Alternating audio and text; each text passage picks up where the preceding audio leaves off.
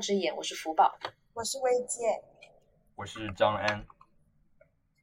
呃，距离我们上一次节目又过去了快一个月。其实这期节目在上次节目录制差不多是同时就已经准备好了，但是一直都没有录，因为我们最近现实中也是因为各种各样的事情还是蛮忙的。对，开学第一个月就是会非常的忙，有很多事要做，而且在这个月里成为了一个非常勤劳的、热爱运动的人，就是我觉得还是很特别的一个月吧。那那魏健呢？我的话，这个月主要就是用来看阿加莎，然后看一本忘一本，然后以及实习，然后已经成功搞砸了两个小红书账号了。我的话，这个月的关键词应该是社交，就因为社团招新，然后乐队，然后还有呃小组作业等各种各样的情况，就。被迫作为一个百分之九十多 I 的 I 人，被迫的去进行一些社交，然后认识了很多人。这对于一个社恐来说，还是蛮地狱的一个遭遇。挺辛苦的。很被迫的在微信微信联联系人多了几几十位。听上去是一个大扩列啊。然后其中我就认识了一位跟我同专业的学姐，她。就问了我一个问题，然后就让我想到了我们这一期的主题。就我们第一次线下见面的时候，他第一个问我的问题就是你是哪里人？然后我当时想回他回答他这个问题的时候，想了很久，就先跟他说我爸是哪里的，我妈是哪里的，然后我在哪里长大，然后最后得出的结论是我也不知道我是哪里人。然后他就跟我说文化环境是最重要的，所以他会不假思索的说他是他长大的那个地方的人。但是我是在广东长大的，如果我要说我是广东人的话，我还是会觉得有一点奇怪。然后小学的时候就经常会写那种作文，什么我的故乡之类的。然后我小时候写，那个时候就还被灌输着一种传统观念，说父亲的老家就是故乡。然后就绞尽脑汁的从记忆里仅有的一些回去过年的经验，把那些记忆拼凑起来，去拼一个像碎布娃娃的一一样的所谓的故乡。哦，就待的时间其实一直很少，对，而且是在过年这样一个比较特殊的时间，哦，待待在那里，对，然后就是，所以我一直觉得我是一个所谓的异乡人吧，也就是我们这期的主题异乡，我一直觉得我是一个所谓的异乡人，或者说我是一个没有故乡的人，还有一个让让大家标识自己的故乡一个很重要的东西就是方言，但是我的话我是不懂任何一种方言的。因为我是在广东长大的，但是我家里父母都不是广东人，所以也不会说广东话。然后父母是不同地方的人，所以也不会说各自的家乡话，所以我是不懂任何一种方言的。然后在上大学以后，有一次上那个现代汉语，然后老师就点同学起来说一下自己的方言。然后我是我，然后这其中没有一种语方言是我属于我的母语，我的母语就是普通话。然后在那个时刻，我就感受到了一种更强的异乡感。说到方言，其实我也一样，不过我不是像福宝那样完全不会说，其实我会说一点点。不过我的方言水平呢，就跟我的英语水平一样差，就基本上能做到能听得懂，然后能够说简单的词汇，够我去那个酒店里面点菜这样子。就如果别人问我是哪里人的时候，我一般都还是会直接回答，呃，我长大的是，我一般都还是会直接回答我待的时间比较长的那一个城市，因为我觉得就是没有必要告诉他们我出生在哪里，但是其实我是熟练掌握我出生那个地方的方言的，就我觉得这个因素其实确实很大，所以如果别人真的非要问我是哪里人。问的深了的话，我还是会说我出生的那个地方。确实，我觉得方言这个东西还是有一个挺强的影响的。不过我倒是有点不同。如果有人问我是哪里人，我就会讲我父母血脉来源的那个地方。但如果他问我是哪里的，我就会说那个我接受了九年义务制教育和高中教育的地方。就是细微的差别。是的。那你们会有就是所谓的故乡对故乡的感情吗？因为我是几乎没有的。我觉得我相对来说应该还是比较有故乡的那种感情吧，因为我出生的那个地方，我还是在那里一直读完了小学，才到了一个新的城市的，所以现在每一年回去的时候，嗯，我都还是会有比较深的感触，就是看到呃家乡的变化之类的，也会有一些相关的心情，嗯，而且我也会期待回到故乡。我还是有一些认同感的。对，然后其实我要做这期选节目这个选题的时候，我就去，正好那一天我的室友发了一条朋友圈，那天我们的城市是下暴雨，然后他发了条朋友圈说说那天下暴雨，然后他他觉得那个雨他是东北人，但是他是在深圳出生长大的，然后他说。那个暴雨让他有一点点觉得像东北的雪天，然后他就在想，故乡和他究竟是谁在思念谁？然后等到秋冬没有这样子的雨的时候，他就只能一遍遍的寻找这样子的家乡的再现。然后他就想说，他的家乡仅仅是一个地方吗？从来不是。他如果就坐在他家的那一个小屋里面，他仍然会。呃，沿着替代物的链条去渴求更多的故乡，然后那样的故乡是一个符号。他说：“假如回不去了，那就是回不去了。”对，然后我就这个就让我想到我们的选题，然后我就跟他聊了一下。其实他说的故乡，就像他自己说的，其实是一个挺符号化的东西的，但是它是存在的，它是有一个具体的所指的，那个地方是真实存在的。其实这是跟算是跟我相对的一种，因为。我的名为故乡的那个地方，那个符号也许有这样一个符号，但是那个符号的所指是空的，对，所以我就会想到这样一个跟我相对的例子。我一开始就这样的，我没有办法把我父母的血缘血缘所在的那个地方当做我的故乡，也没有办法把我出生长大的地方当做我的故乡，但是有些人是可以的，所以我就会去想说。那为什么有些人是可以把出生长大的地方当做故乡，有些人却不行？我觉得这件事对我来说，其实我之前没有怎么思考过这个事情。我觉得对我而言还比较自然而然的，因为出生之后就一直生活在那一个环境里面，然后也学会了讲那个地方的话，学会了那个地方的生活方式，吃惯了那个地方的食物，等等等等。而且还有非常多的回忆发生在那里，认识了一些人，还有一些亲戚之类的，我就会觉得这些东西好像就自然而然的形成了对那一片一种呃认同感、归属感之类的。所以我觉得这件事情对我来说好像就还是比较自然。对我来说的话。一般像张，他就是在那里长大的，但对我来说不一样，因为我出生呢，其实是在我接受义务制教育的地方，但是呢，我有段时间呢，其实在我父母血缘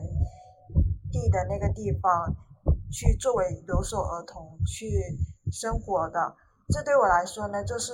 可能就一刀切为两半。一半呢，就是小时候一个在呃所谓的老家的一个情感经验，然后另外呢，就是我记事后更多的其实是在后面生活的一个地方，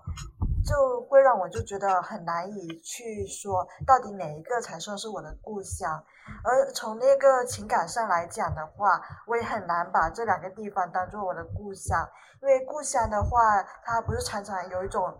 寄托了精神上的一个归宿的意义吗？但显然这两者都不是我精神的归宿。然后我觉得，其实跟父母辈是否把自己当这里的人也是关系蛮大的。像我爸妈就是肯定是完全没有把自己当做广东人。然后我们这边他会有一个说法，就是就是说，呃，谁是本地人，谁是外地人。然后我。父母也是经常说，呃，你们班那些本地人怎么怎么样啦，就是很清楚的把自己跟他们划开了界限，所以父母辈也没有把自己当做自己的人，所以自己可能也很难去把自己当做这里的人。呃，然后像刚刚张安慰姐说的，很大一部分，我觉得可以归结于认同感这样一个东西。认同感它来自于哪里呢？我会想食物吗？方言还是文化？就我个人的体验来说，其实我是受广东文化的影响最深的，就是一种南方比南方还难的一种体验。像像我自己，因为我是写作比较多，然后我写作的时候对广东的文化认同感是比较强的，就是包括广东的气候、广广东的文化环境等等。如果让我去构建一个我写作的基点，我会我会以广东为这个环我的写作环境生发出来的基点，所以就想问问张安和魏杰对认同感有什么看法？我觉得还蛮有启发性的。因为其实刚刚魏界讲到说，跟故乡有没有那种精神上面的连接这种东西的时候，我就突然间觉得，其实我和我的故乡在精神上好像可以说是没有什么太大的关系。因为我的故乡其实是一个比较小的城市，然后经济也不是特别的发达，那里的思想观念之类的东西也相对来说是比较旧的，所以其实，在精神上我是非常。不认同，而且也希望能够摆脱那个地方的影响的。说实话是这样子。所以当刚刚魏界说到说精神上面的认同的时候，我突然间就觉得，哎，我真的有在认同这片地方吗？但是刚刚福宝又提到说广东的一个怎么说呢，空间这种概念的时候，我又觉得其实这确实是两个层面吧，因为。我现在生活在离广东很远的地方，而且是一个完全环境不一样的地方，我就会非常的怀念广东这一个气候也好，还有各种各样的呃，不管是从路边的树，还是从平时可以见到的动植物啊这些东西，其实广东一直以来的这一个空间，我对这一种环境这样的空间是非常的有一种呃。怎么说呢？这能够称为是认同吗？还是说是一种归属感呢？就是我突然间发现，其实它有很多种的来源。就像张安说的，我对我的家乡的认同感几几乎没有。主要的原因就是我非常不认同那里的精神文化，因为我的家乡是属于广东中思想都是比较落后的一块，可以说是全国闻名。然然而，对于我接受教育的地方，我对它本身的文化呢，却也不是很了解。因为我爸妈是一个外地人自居的，虽然我们现在户口是在那个城市，但是我们并不没有一种本地人的感觉。所所以呢，这就造成了我一种对对两个城市都没有认同感。一个原因呢是。其中一个家老家呢，我对它的文化呢是深恶痛绝的，而另外一个城市呢，我对它文化却是说不了解，或者说我经营在里面呢，从没有渠道去真的了解到这个文化。等一下，然后我又问了我的另外一个同学，他也是东北人，然后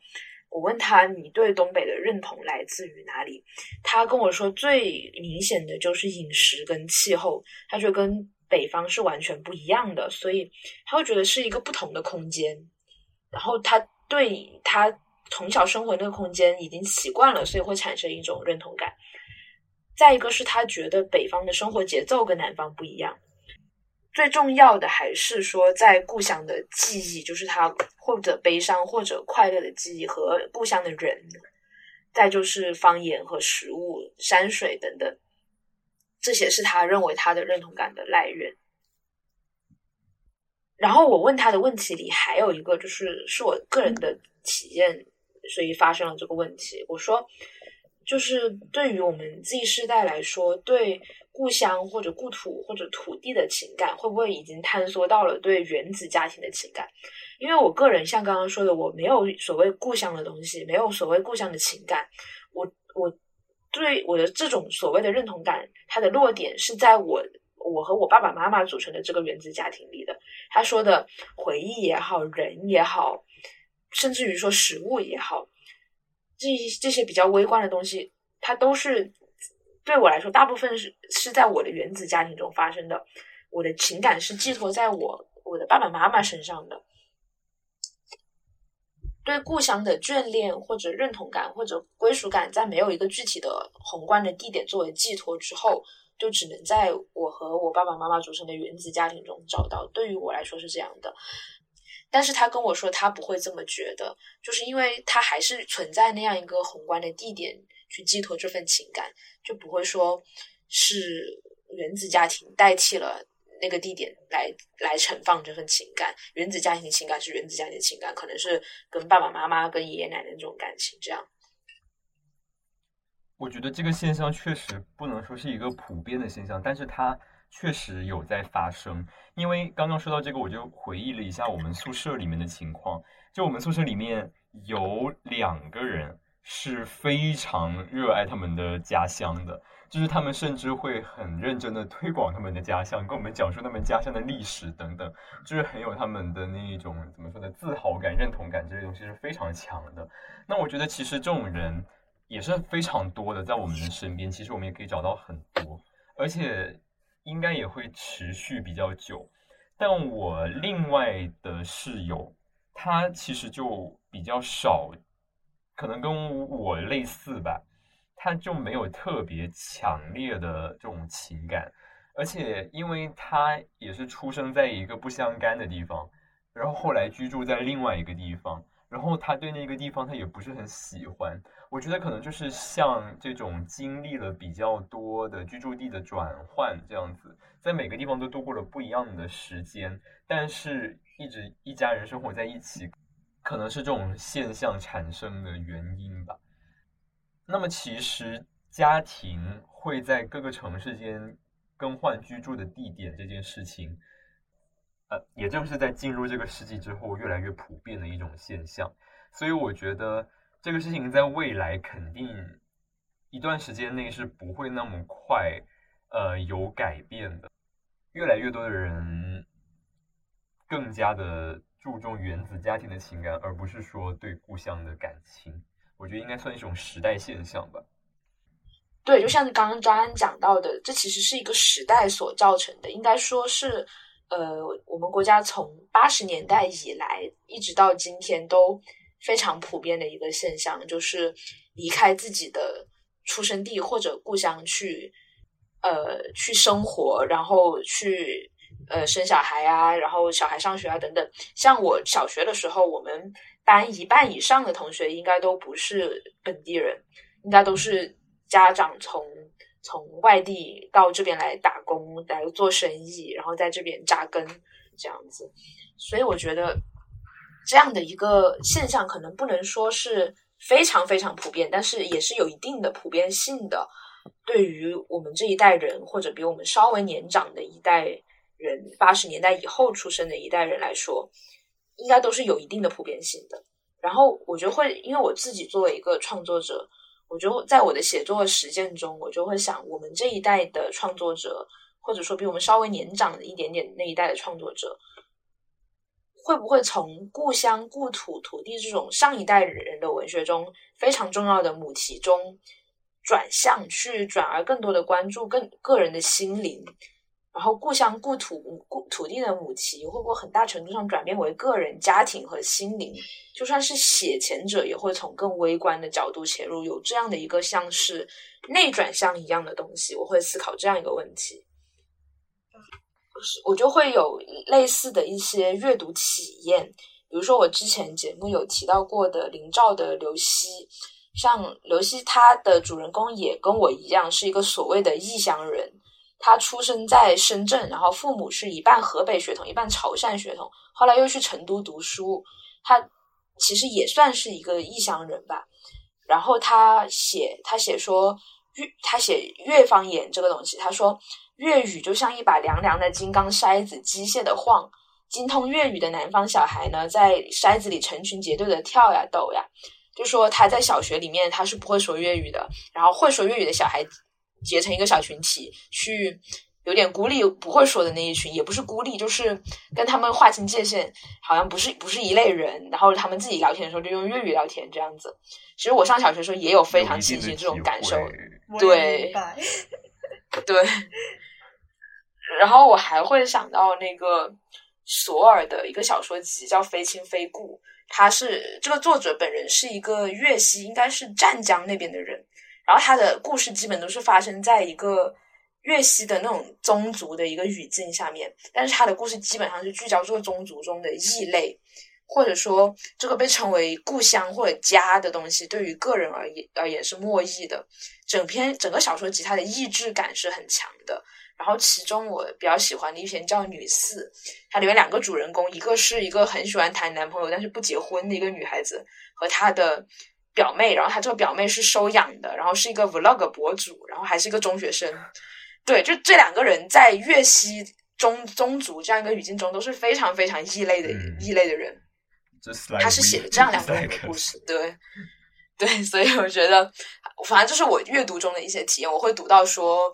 八十年代之后，这些这上面提到的两位创作者都是八十年代之后，八十年代九十年代出生的。对我就会想到他们的创作，会想到会不会跟我刚刚的那些迷思是有一定的关联？就不知道大家有没有类似的阅读体验？突然之间，我想到之前在读《夜晚的潜水艇》里面那一篇《竹峰寺》的时候，里面有一个细节是，呃，可以说是关键的情节是。主人公他把他老屋的一把钥匙藏到了那座山里面的一个隐秘的地方，然后他把它藏到那个地方的想法是，一旦他把这把钥匙放在这里了，就有一些东西它就是永远不会改变的了，就是创造了一个在庞大的宇宙之间的一个确定性。我觉得这个地方就还挺有意思，因为他藏进去的那一把钥匙是他故乡老屋的钥匙，那么他其实。在这篇作品里面也没有再怎么提到他对他的故乡有多么深厚的那一种我们常见那种提到故乡时候那种很宏大的那一种呃怎么说呢很强烈的情感，但是他就是默默的把那把钥匙放到了那个地方，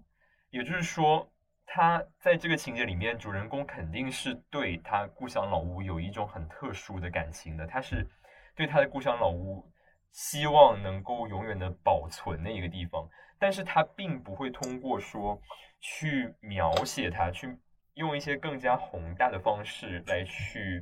诉说他的情感，而是用这一种非常私人化的、非常内敛的方式，仅仅是把一把钥匙放在那里，用一些自己的想象等等，这种更加的关注自己的内心。类似于一种，甚至可以说它是一种自我感动的方式，来完成了自己对故乡情感的一种悄悄的一种书写。就我觉得这个也还蛮有意思。不知道大家小时候有没有读过《城南旧事》？因为这个是我们的必读书目，我想你们应该都是有读过的。林海音他写的也是一个故乡，就是他童年的记忆，然后。北京相关，虽然他已经是一个上个世纪的一个作家，但是我觉得他跟陈春成这类也很相似。他的故乡呢，是他跟个人情感会更紧密一些。你读《城南旧事》，你会看到就是一个小孩子的视角，然后来看那些世界，然后以他个人的感受为主，而不是一些很宏大的东东西，像什么土地呀、血脉呀、宗祠那些很大的词。我现在想到，对我现在想到《城南旧事》呢，我就能想到林海音，她小小的一个，然后站在那里看那些骆，对，然后看那些骆驼，呃，摇着驼铃，然后一个个走过去，就是一个很私人的一个很个人的一个种记忆。其实这种真的更打动人。是的，我觉得，因为我一直以来从小阅读那种关于。可能也是因为我本人没什么故乡情节，所以我去阅读那种土地血脉宗族的文学，我完全是没有，我也不能说是完全，但是我基本是没有太大的共鸣的。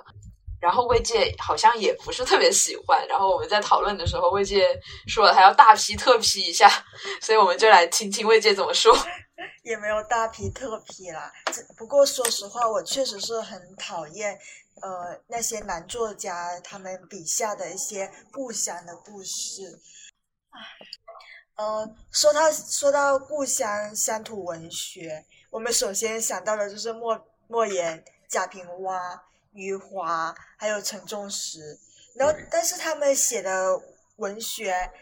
就是他们写的故乡，我们第一反应就想到的就是土地，然后就是乌压压的一片男人，然后他们光着膀子在黄土飞扬的地方，然后或者是在在宗那个祠堂里面呢去祭拜祖先，然后要么呢就是呃两个村子不同姓的人互相拼杀，那为了争夺土地，这就是我对呃乡土文学的一个。大的印象可能会有一些听众说这样子说很不负责，很太过于潦草，不够深度。但我觉得不得不承认，就是对于大部分读者来说，他们的乡土文学就是描绘了一个这样的场景。他们写的都是一些很宏大的东西，然后而且这些宏大的东西无一例外是跟男人有关的。那女人在里面扮演什么角色呢？就是一个生。生育的角色或者一个妩媚的角色，生育的角色呢，就是不断的生下男丁，然后让他们加入这种乡土故乡的战争，去抢抢夺土地。然后狐媚的典型呢，就是为了让两个村子的人之间，呃，矛盾更加激化。但实际上，他们也是还是为了土地和宗祠庙堂。不能说是庙堂，因为以他们那个土地的规模，只能说是祠堂。庙堂太大了，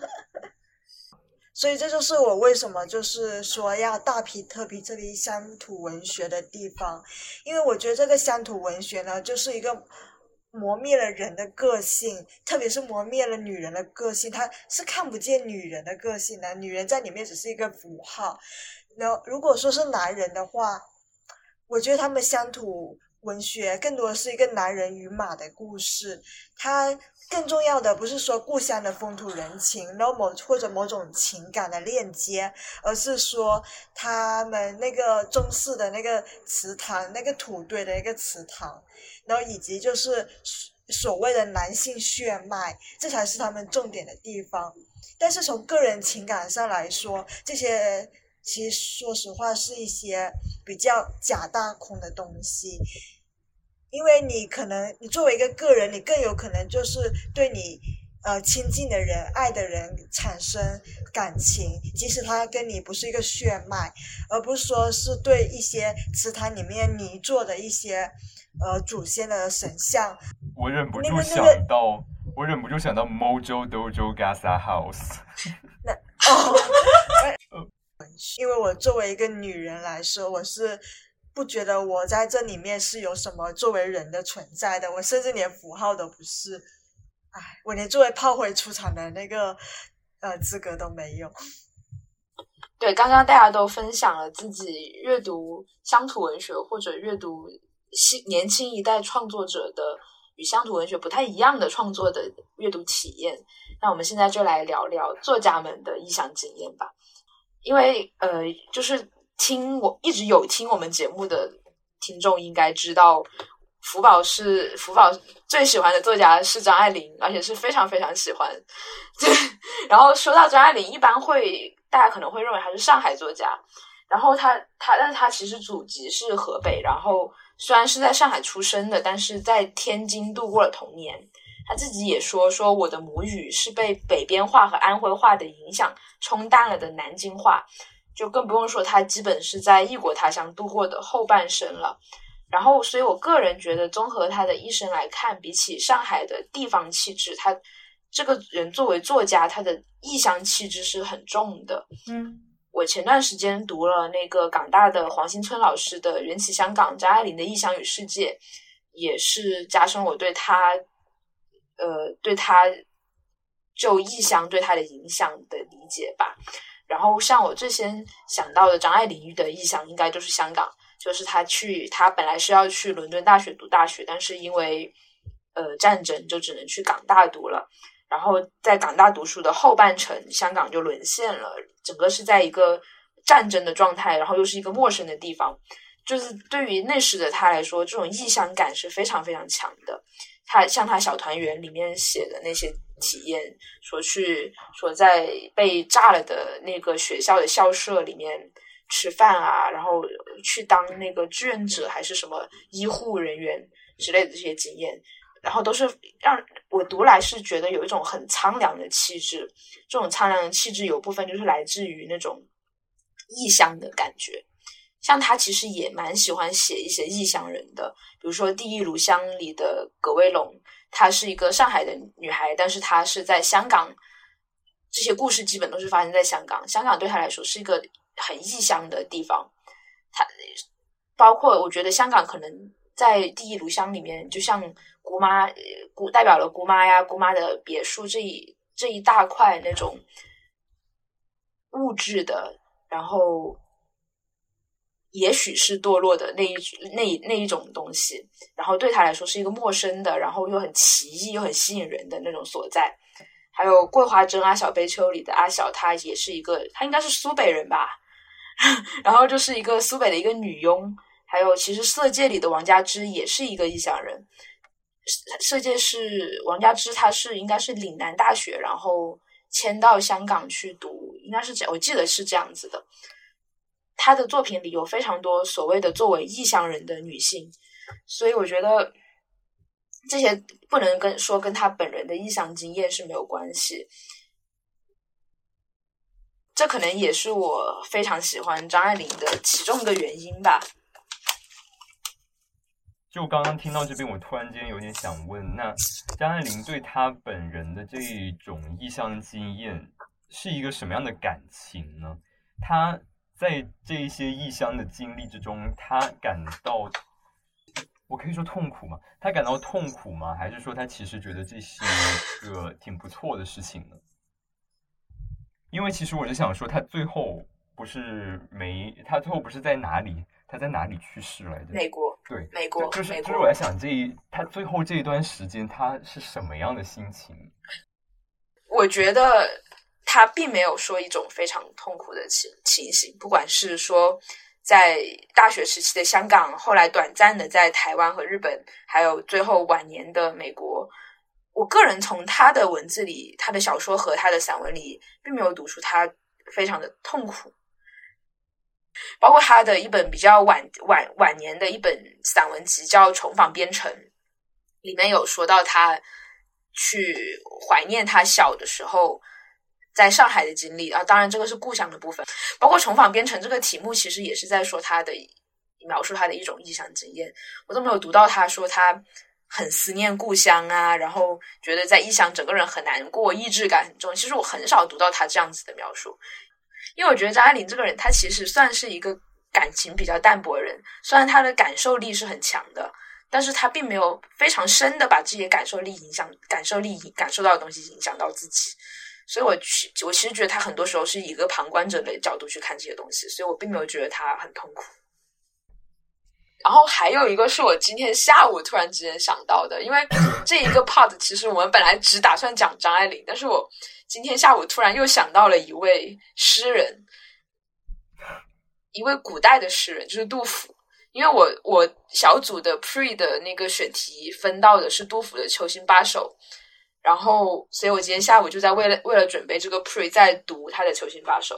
因为大家可能可能知道，可能不知道，广东的秋天它不是萧瑟的，广东的秋天就是秋高气爽那一挂的。今天下午的太阳又特别好，我今天下午就听着那个格兰特格林的爵士乐，然后出去又回家了，然后又出去喝个咖啡，心情特别特别好。然后在咖啡馆把电脑一打开，咖啡一喝，准备好好的准备一下这个 pre，然后就开始读杜甫的《求行八首》。读完我就 emo 了，然后就是他写的实在是太苍凉了，因为他本身是在一个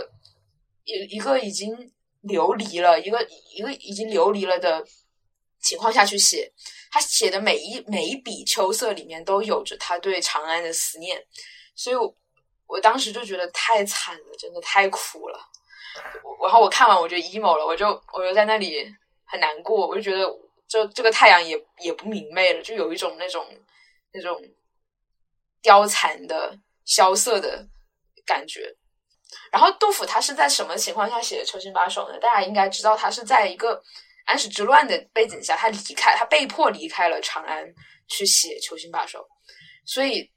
本来秋天本来就烦，然后 然后又是又是在这在一个国破的情况下。活泼的情感离开离开故园的情感，然后再加上秋天本来的这种秋愁，三种情感糅合在一起，就是我称之为它也是一种异乡感，因为他被被迫离开了长安嘛，这种异乡感就是结结合那些感情糅合在一起，就是给了他一种非常真实的痛感。这其中也是我觉得是异乡感在其中扮演了非常强烈的角色，所以我就今天下午想到，我就把它放到这里来讲了。呃，然后我觉得其实，在偏近代一点的文学作品中，这个异乡和故乡的这一组二元对立关系，很多时候还跟人人的人性的去联系在一起。我之前学那个现代文学史，就学到那个现代派文学。和乡土文学金牌海派那一刻，我就把它记下，因为我觉得特别有意思。然后在准备这一期节目的时候，我立刻就想到了这个东西。因为三十年代的现代派文学跟乡土文学，它很很清楚的就表现出了一组人的异化与人性的真善美的二元对立的关系。而这种二元对立的关系，它其实是在就是大城市和乡土这两个这两个场域下发生的。大城市和乡土其实可以约等于为异乡和故乡，因为所谓的大城市，当然现代派所书写大城市就是上海，他们所书写的主角可能都很多不是上海人。然后乡土呢，它其实也是一个符号化的故乡，所以我就在想，这里是应该是有这样的一组关系的。我觉得他海派所书写的大城市应该就是一种意象的具象化，而金派所书写的乡土就是一种符号化的故乡。对，嗯，具体到作品，我觉得，比如说上海的胡步舞，就是穆石英的《上海的胡步舞》，他写那种对物质消费的炫耀和放纵，与之与之相联系的就是内心的荒芜和贫瘠，就是资本主义文化对人性的异化，这些套话，就是所谓的，就是表现出了一种人性的恶的一面，或者说人性的异化的一面，与之相对的，就是。比如说沈从文的《边城》啊，台静农的《地之子》啊，它表现出那种诗意的人性，人性的真善美或者人与土地的联系是一种对立的东西。所以我在我在阅读这些作品的过程中，就在想，为什么会出现这样一种情况？为什么我们会去把所谓的乡土去这样子的美好化？因为我们知道，像萧红的《生死场》中。嗯，他所书写的也是乡土，但是他写的是那种愚昧的国民性和那种生死轮回的感觉的，并不是一个非常真善美的东西。但是在呃金派的乡土文学中，它变成了一个诗意的真善美的东西。我就会想，就是为什么？因为我在想，是不是因为乡土，哪怕在当时就是一种在流散中的东西。那我们为了去捕捉和怀念这种流散，就会自动的去隐去不好的一面，就写那种乡土的诚实啊、从容啊、宽厚啊，而不是所谓的愚昧还有生死轮回。然后大城市在当时，甚至包括现在，都是一个急剧变化的东西。这种变化就带来了一些所谓的国民性、所谓的人性的问题。与之相对的是乡土，它可能是一个相反的东西，它并不是变的，它是它基本上是不变的，它是传统的，所以我觉得异乡与故乡有时候可能也是一种变与不变的对立吧。说到故乡，大家应该都会最先想到的一个词就是乡愁，像我们小时候学的那个余光中那首诗，什么乡愁是一方矮矮的坟墓那种。但是其实还有一个词叫做乡痛。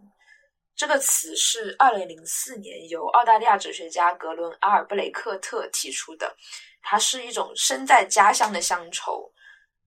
我说身在家乡乡愁，大家应该都能懂了。就是比如说你的乡土的环境被改变了，或者文化传统断了，或者说虽然在家乡，但是觉得和家乡的连接断裂了，家乡变成一种很陌生的东西，一种疏离感的东西，然后。而且没有寻回你记忆中那个所谓的家乡的那种感觉，这样产生的一种情绪叫做伤痛。对，然后我最近是在，也不能说是最近吧，就是去年，呃，因为一些大家都知道的原因，呃，陷陷入了一些混乱社会上面，然后我就在豆瓣上关注的一位编辑老师，他就把这个，他又说出这个概念，他说他在他所在当时。就是混乱的比较厉害的那个城市，他是那个城市的人，然后他就感受到了一种很强的伤痛，就故乡故土还在，但是已经不是那么一回事了。其实我当时就很能很能 relate，然后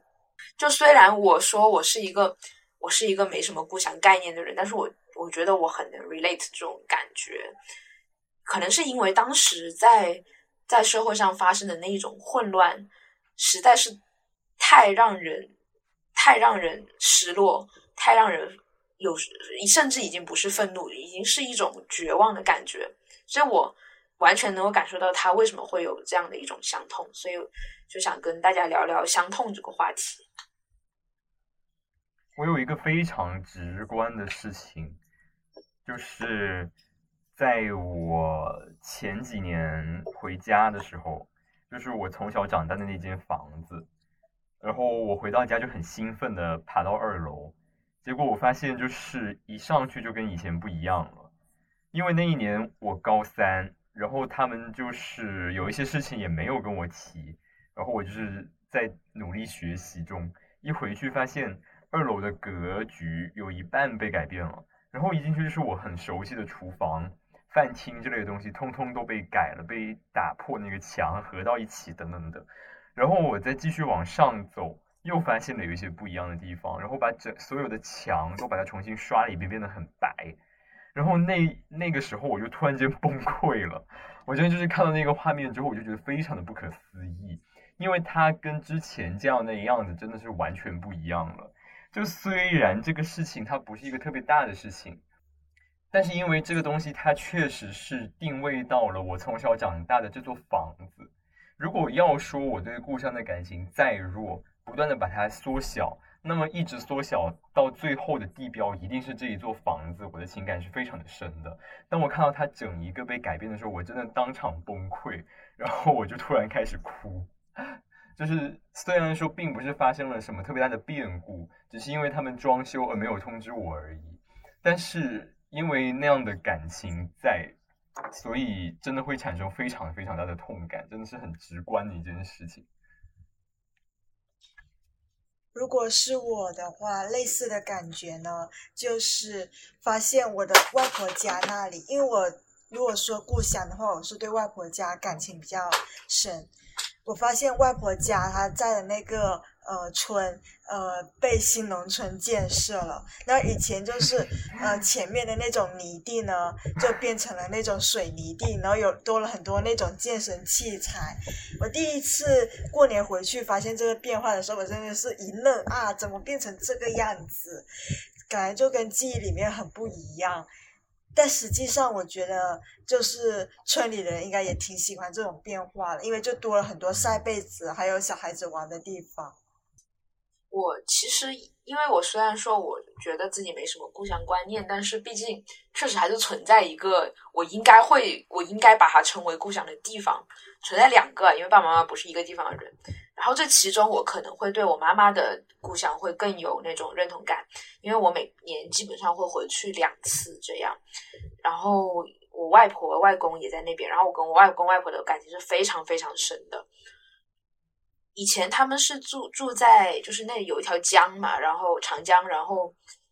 一一岸是老城区，一岸是新城区。他们以前是住在老城区最老最老的那条街上面的，是个很老很老的小房子。后来他们搬到了新城区的大房子里面去，然后我后来也是，然后我基本活动范围也就在新城区那边了，但是偶尔会回到老城区那边。有一次我就有意的去回到那个老城区那边去走，呃，我小的时候，有人小时候有一次还是，呃，小学的时候请了好几个星期的假回去，也算是短暂生活过吧。然后在那个地方，在那条街走，然后去吃我以前小时候吃的那个小面，然后呃去看小时候呃小时候的那种游乐场，然后公园，还有小时候的那个超市、书店，呃，最后到最后就是去回去看那个。以前的房子，然后房子已经租给租给别人了，所以我是上不去了，也进不去了。我就只能在外面看一下，然后我就记得那个房子特别特别老人，就会一直滴空调水。但其实我觉得重庆的房子都喜欢滴空调水，然后然后就一直滴空调水，我就站在那个下面一直看，站在那个下面往上看，然后空调水就滴我脸上，然后有一股那种发霉的气味。那个房子是真的非常非常老，然后我当时有一瞬间就冒出来很多很多的小时候的记忆，妈要哭了。主播深情流露了，我居然我居然哭是在这一集，我没想到，最经典的一集，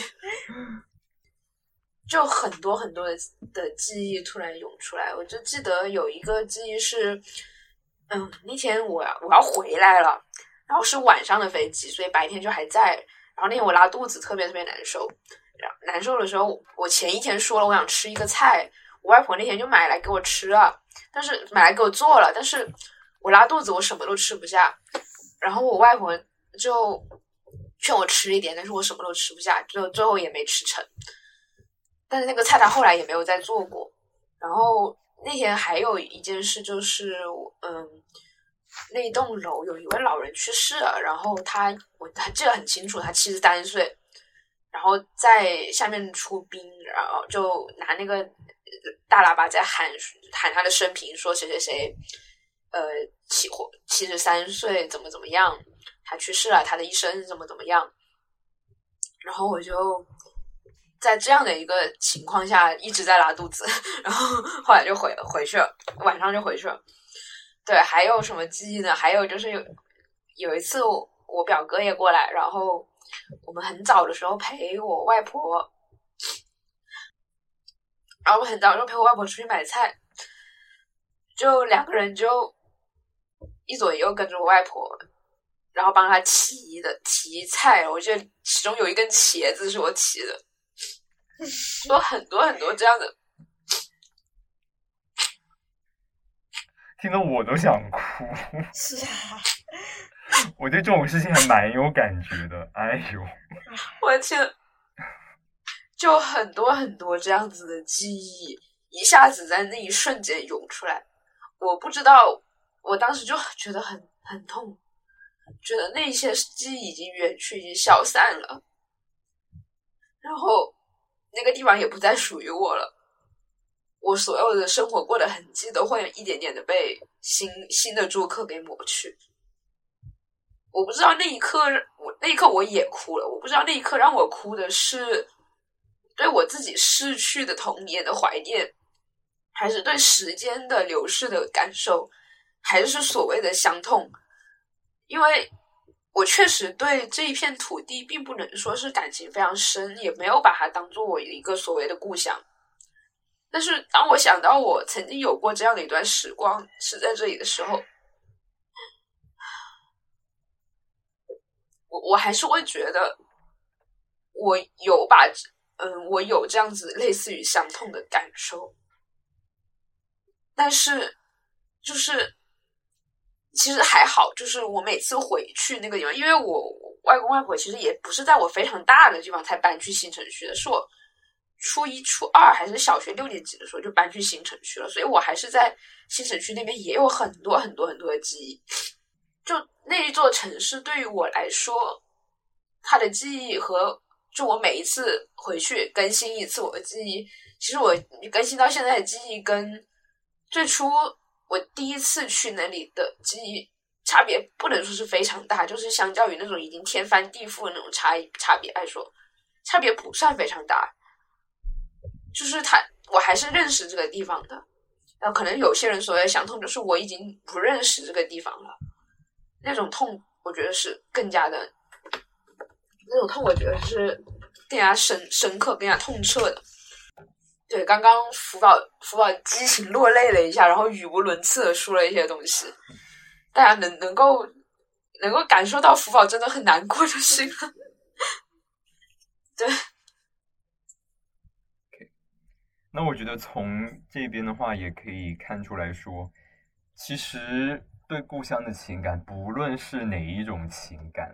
从我们一开始讲到的那种认同感也好，到乡愁也好，到刚刚我们提的伤痛也好，其实这些东西都是非常的私人化的。它其实真的可以有非常多种不一样的定义方式。那我觉得，甚至可以说，在现在，我们甚至可以认为，故乡情感或者说故乡，它可以是一个我们自己构建出来的一个空间。它可以不一定非得是某一种传统的方式，无论是出生地也好，长大的地方也好。它其实是不是也可以仅仅是我们自己希望它是的一个地方呢？我觉得可以的，就好像之前听到一个说法，说家乡是我的乌托邦，就这样的一个说法。还有魏姐之前跟我们说，他觉得豆瓣是他的家乡，精神家乡吧。因为其实我用豆瓣是没有账案和福宝呃那么长时间的。我是说，后面我才是经常使用豆瓣，但为什么我说豆瓣是我的精神家乡呢？因为在呃互联网的 APP 上，我更加认同豆瓣的文化，而且我我很喜欢豆瓣的一个点就是，我只会在豆瓣一不小心跳转到别的 APP，不会从别的 APP 一不小心跳转到豆瓣。对，因为他不打广告，谢谢他，所以我才爱他。对，其实就像我刚刚激情落泪那一段说的，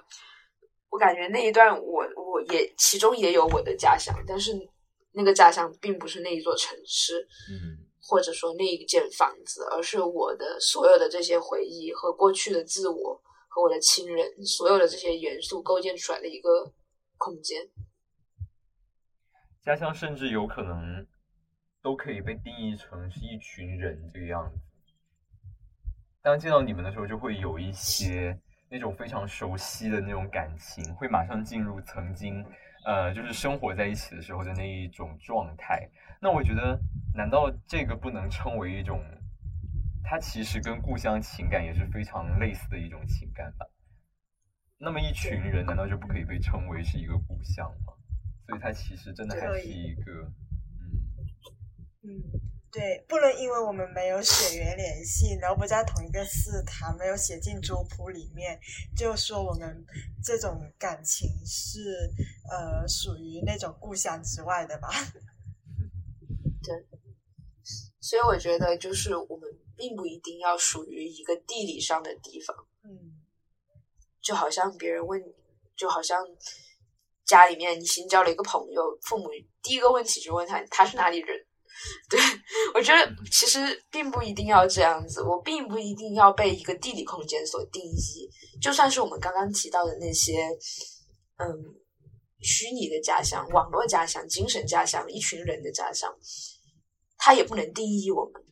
嗯，对，这是我的想法。而且如果希望的话，我也可以有很多个家乡，在那一些地方，我都能够找到一些让自己。产生那一种我们常常提到的故乡情感，那种温暖、那种安全的、舒适的那种感觉的那种地方，对，它其实可以有很多个。好，那今天这一期有着福宝情绪崩溃这一这一大看点的节目就到此结束了。如果喜欢我们的节目呢，可以把它分享给你的朋友，啊，然后再点一下关注。那我们就下期再见吧，拜拜，拜拜。